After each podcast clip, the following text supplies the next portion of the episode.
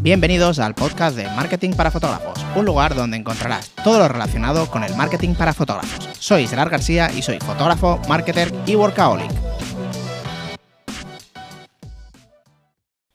¿Qué tal chicos? ¿Cómo estáis? Espero que genial. Hoy no vengo a hablaros de nada de marketing ni de fotografía, vengo a hablaros sobre algo un poquito más motivacional en cuanto a emprendimiento.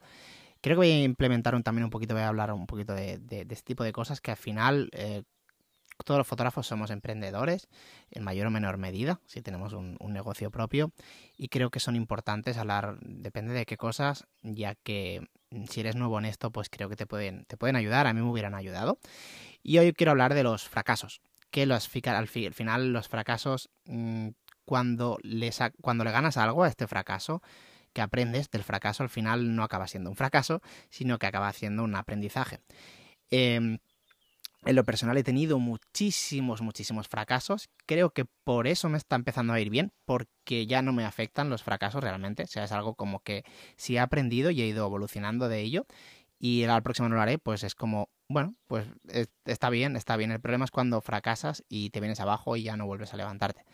Entonces te voy a contar un poquito en mi, en mi caso particular los fracasos que he tenido, que he tenido, bueno, no todos, porque he tenido un montón. O sea, los que me conozcáis un poquito sabéis que, a mí cuando me da por algo es como que me da a nivel enfermo y, y me da por hacer muchas cosas, he probado a hacer muchas cosas. Antes de ser fotógrafo era monté un bueno me monté con, con un socio de, de, Lampista fue muy bien al principio y luego pilló la crisis y fue muy mal eh, luego de fotógrafo mmm, Luego abrí la comunidad de fotógrafos de, boda, que, bueno, hicimos directos cuando, cuando la pandemia, que realmente ahí, por ejemplo, esta quizás ha sido uno de los fracasos que yo menos veía, menos veía en cuanto está casi muerto, la comunidad de fotógrafos de boda está ahí, pero está casi muerta.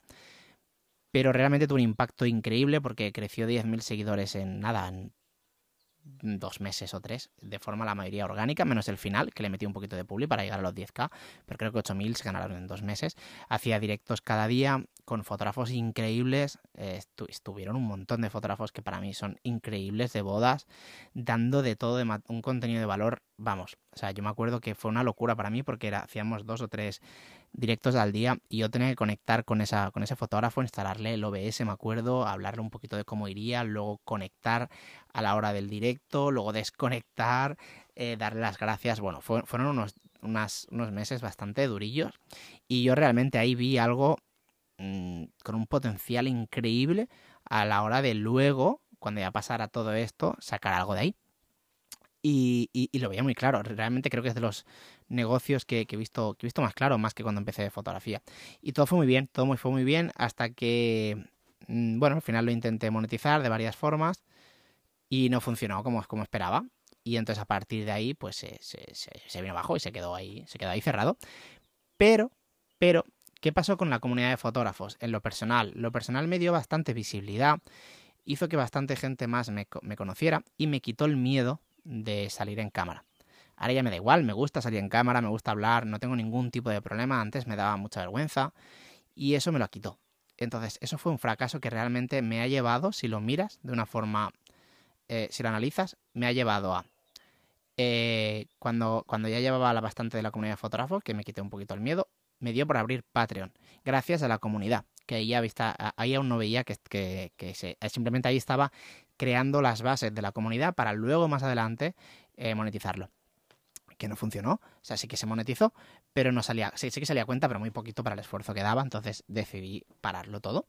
Entonces, em, gracias a la visibilidad que estaba teniendo en la comunidad de fotógrafos y a la vergüenza que me estaba quitando y a la de gente que estaba conociendo y a todo esto, pues abrí Patreon, ¿vale?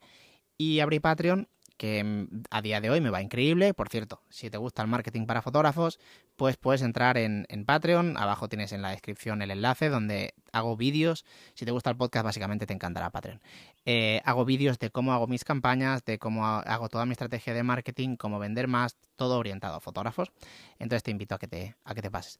Bueno, después de este, de este spam, Vamos a hablar un poquito de, esto. Eh, Patreon, que estoy súper contento, me encanta la comunidad que hay y me funciona muy bien. Al final es una vía de negocio más, no extremadamente rentable, pero sí que está, está bien, está bastante bien. Entonces, a partir de ahí, partir de ahí, en Patreon, un día puse de que, bueno, que sí que alguien quería que llevara las publicidades, hacía, bueno, pues eso. Y entonces me escribieron un montón. Digo, ostras, espérate. Y entonces lo puse en Instagram y me escribieron un montón. Realmente fue una locura. Me acuerdo que fue, me iba a Mallorca y, no sé, me contrataron un montón de fotógrafos y entonces ahí ya dije, ostras, pues voy a abrir la agencia. Y entonces abrí la agencia, pues la agencia súper bien, estoy muy contenta con ella, estamos cada vez ampliando más porque eh, bueno, pues al final cada vez hay más clientes. Por el momento tampoco estoy queriendo ampliar mucho, por eso no hago mucha publicidad, porque estamos reestructurando todo y contratando más gente para poder trabajar mejor y poder pues coger más fotógrafos con, mejor con, con mayor atención. Entonces, básicamente, ¿qué vengo a decir con esto? Pues que el fracaso de la comunidad de fotógrafos hizo que abriera Patreon y al abrir Patreon, a partir de eso, eh, abrí la agencia. Con lo cual, ese fracaso me ha llevado a dos vías de negocio, que la segunda, la agencia, te diría que es la que me genera más ingresos ahora mismo, más que las bodas. Te diría que el que más serían las criptos, pero bueno, la agencia estaría ahí, depende del mes. La agencia es más estable que las criptos, evidentemente, pero yo diría que las criptos me están dando más que la agencia. Pero bueno, básicamente, eh, al final la agencia es el negocio más rentable que tengo ahora, yo podría decir así más o menos. Eh, entonces, de estas he tenido yo un montón de fracasos, también de, en cuanto a fotografía. Mm, lo he intentado de muchas formas. He intentado, em, bueno, estrategias con el, con el, tema de las bodas de una forma, de la otra. Y, por ejemplo, una de las que me llevó a, que para mí es una de, las mejores estrategias a la hora de, vender bodas, es hacer los vídeos personalizados, que la gente se queda flipando. La última, la, semana, la semana pasada me contrataron una boda que me interesaba mucho y simplemente les envié el vídeo, me contestaron por WhatsApp, de ahora nos encanta, podemos hacer una videollamada. Digo, sí, claro, ¿cuándo va bien? ¿Ahora? Digo, venga, ahora. Y la hicimos y cuando les pregunté un poquito por las fotos y tal, o sea, imaginaros cómo realmente funciona esto, que me dijeron, es que Gerard, no hemos visto nada. O sea, hemos visto tu vídeo personalizado, que sí que es verdad que en el vídeo personalizado enseño fotos, y, ya está, dijimos, este tiene que ser. Este tiene que ser porque es que mm, le hemos pedido presupuesto y nos ha hecho un vídeo. Entonces, pues esto funciona increíblemente bien. Pues para llegar ahí, yo tuve que pasar por también varios fracasos, entre comillas, que uno de ellos fue, que el principio no era fracaso, que eran las llamadas telefónicas, cuando a mí me llamaban, cuando me llegaban las solicitudes de información, pues eh, contraté a mi madre para que llamara a todas las novias. En un principio, de, estoy hablando de hace ocho años, ¿eh? En un principio iba muy bien, ¿eh? Y al principio fue muy bien hasta que dejó de ir. Hasta que dejó de ir, yo ya lo fui viendo de un año para otro que dejó de ir porque muchos fotógrafos lo empezaron a hacer y ya los, las parejas, las novias, cuando recibían la llamada era como, déjame en paz, como cuando te llama el de Orange. Pues claro, si te llamas solo un fotógrafo, está bien porque te interesan. Si te llaman 15 es vete a tomar por saco ya. y te cuelgan. Casi, casi, ¿vale? Entonces dejó de funcionar. Y a través de eso busqué otras vías de, de lo de los vídeos. Y lo de los vídeos yo realmente hace mucho tiempo que lo, que lo hago.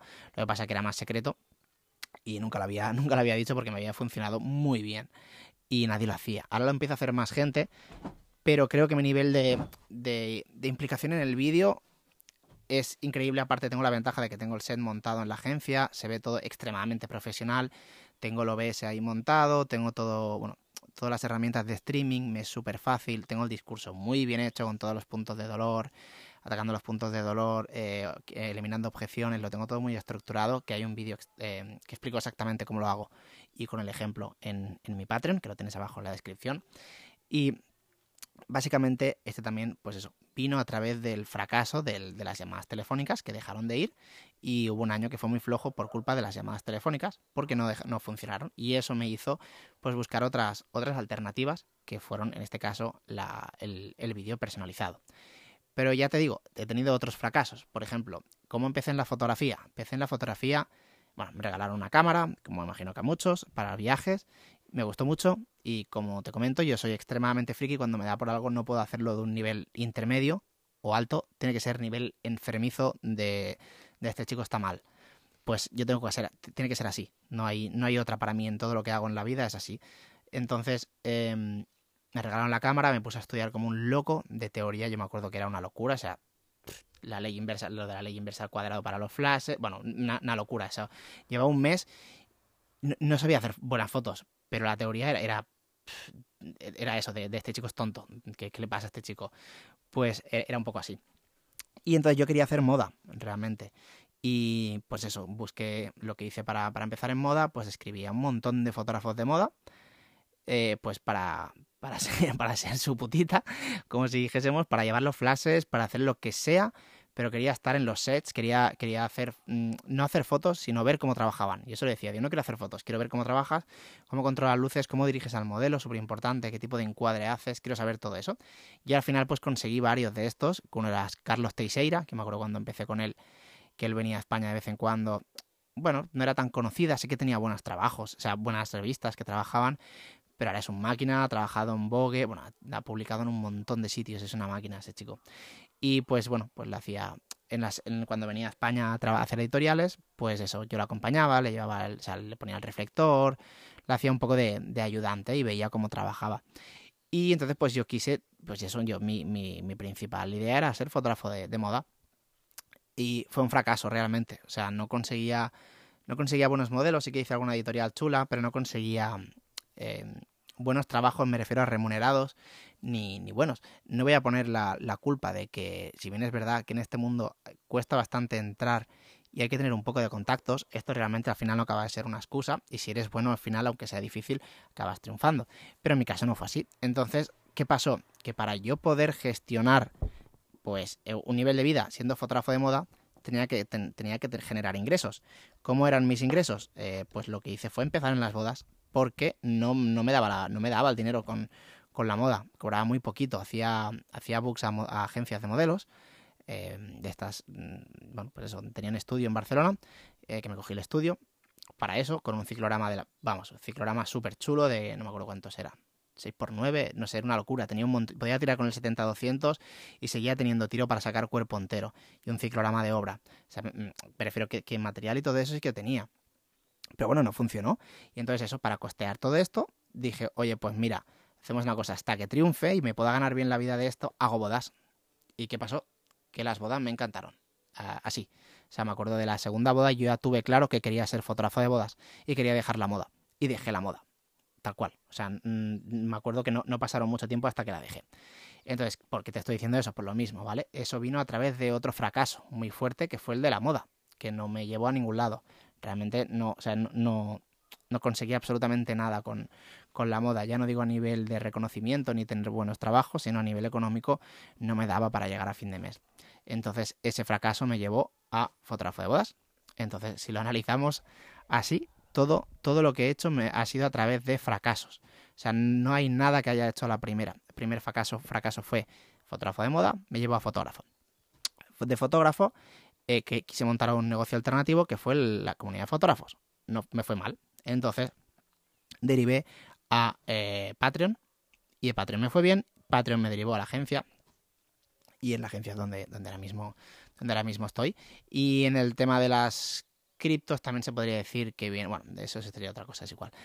Entonces, mm, te explico todo esto porque si has tenido algún fracaso o vas a tener un fracaso, mi, idea es que no te, no, te, vengas abajo y que lo miras como un aprendizaje o una oportunidad para hacer otra cosa de la que hayas aprendido. Como te comento, yo no sería fotógrafo de bodas si no hubiera fracasado en fotógrafo de, de, moda. Eh, y también hay otra cosa que siempre a mí se me ha quedado, no me acuerdo dónde lo vi, que decían que mm, uno de cada diez negocios triunfa y es muy rentable. Y entonces cuando esto puede parecer muy malo, yo veo algo súper bueno porque es muy fácil, simplemente tienes que montar nueve negocios y al décimo vas a triunfar.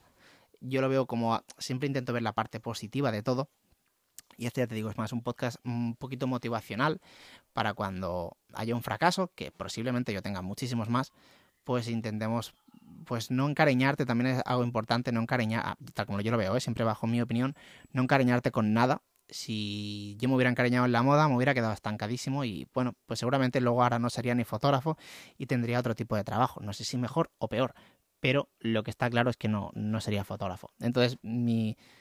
O por ejemplo, la comunidad, si, me hubiera encariñado mucho con, con ese proyecto, pues ahora mismo seguiría perdiendo dinero, porque seguramente hubiera ido peor o no, a lo mejor no, a lo mejor, a lo mejor hubiera ido bien, pero mi, mi de esto es no encariñarme con los proyectos, eh, hacer una, una prueba de campo, ¿vale? Hacer un, testearlos bien y cuando ya ves que no es rentable, pues ya está, otra cosa, no hay problema. Hay muchos caminos, hay mucha gente que, que acaba, bueno, acaba siendo, acaba haciendo de su trabajo algo increíble a los 50 años, a los 40, no, hay que limitarse en, en, nada y básicamente pues sería eso, ¿vale? Que los fracasos no tienen que ser fracasos, son fracasos cuando realmente no aprendes nada ni sacas nada de bueno y te vienes abajo. Eh, los fracasos para mí son aprendizajes cuando realmente tú de allí sacas algo, o bien una oportunidad para montar otra cosa, o bien un aprendizaje en cuanto, vale, me he precipitado en esto, no pasa nada. El próximo intento que haga en otra cosa diferente, esto ya sé que no tengo que hacerlo. Eh, y entonces de ahí ya sacas un aprendizaje que seguramente si lo sigues intentando te valdrá en un futuro. Pues nada, espero que te haya gustado este podcast, hoy un poquito diferente de lo habitual y como siempre nos vemos en el siguiente.